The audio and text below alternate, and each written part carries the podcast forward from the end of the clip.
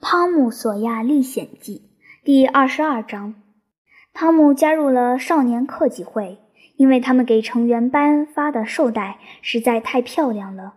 汤姆宣誓，作为克己会成员，他不再抽烟、嚼烟或是说脏话。他随后有了一项新发现，那就是宣誓不做某件事，会立即让那件事变得更加想做，而且非做不可。汤姆很快就被想喝酒。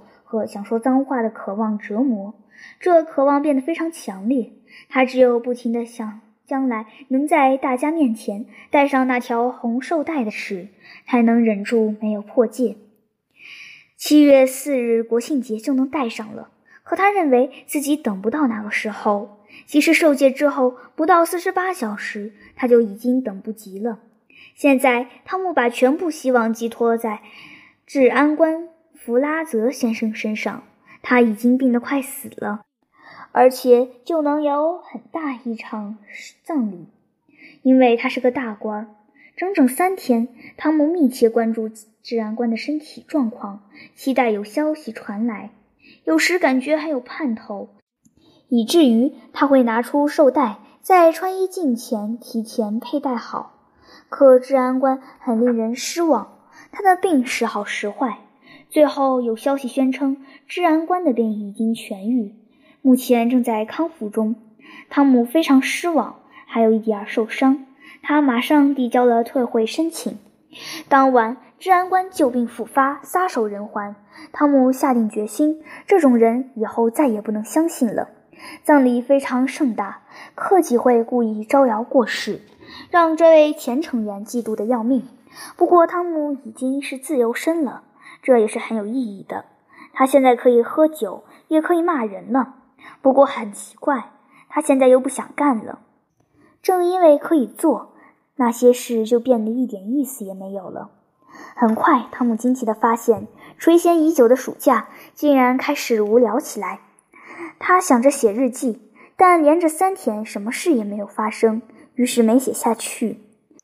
史上第一个黑人歌舞团来到镇上，引起了轰动。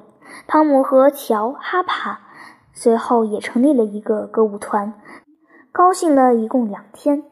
就连七月四十日国庆节都是某种程度上的失败，雨下得太大，因此没有举办游行庆典。世界上最伟大的人本通先生是一位真正的国家参议员，更是叫人大跌眼镜。他根本没有二十五英尺高，还差得远呢。马戏团来了，孩子们用破地毯做了一个帐篷，玩了三天马戏团的游戏。门票费用：男生三个别针，女生两个别针。后来马戏团游戏也不玩了。接着来了一个看相的，还有一个催眠大师。他们走后，村子变得更加无聊和沉闷。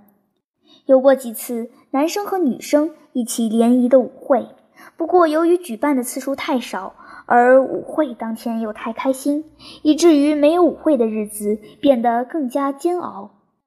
贝奇·萨切尔去了康士丁堡，在父母家过暑假，所以说生活完全是暗淡无光。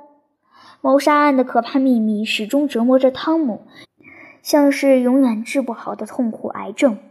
接着麻疹来了，汤姆像坐牢一样在床上躺了整整两个星期，简直与世隔绝。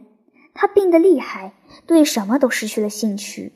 最后，他终于从床上起来，虚弱的到镇上去玩时，万事万物都发生了令人难过的变化。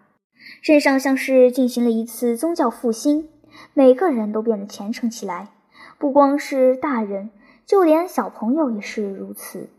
汤姆东游西逛，指望上帝能保佑他看到一张罪孽的面孔，却处处落得叫人失望。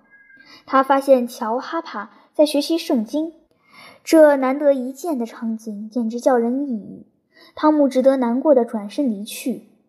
他去找本罗杰斯，却发现他正拎着一篮教会的小册子，要去看望穷人。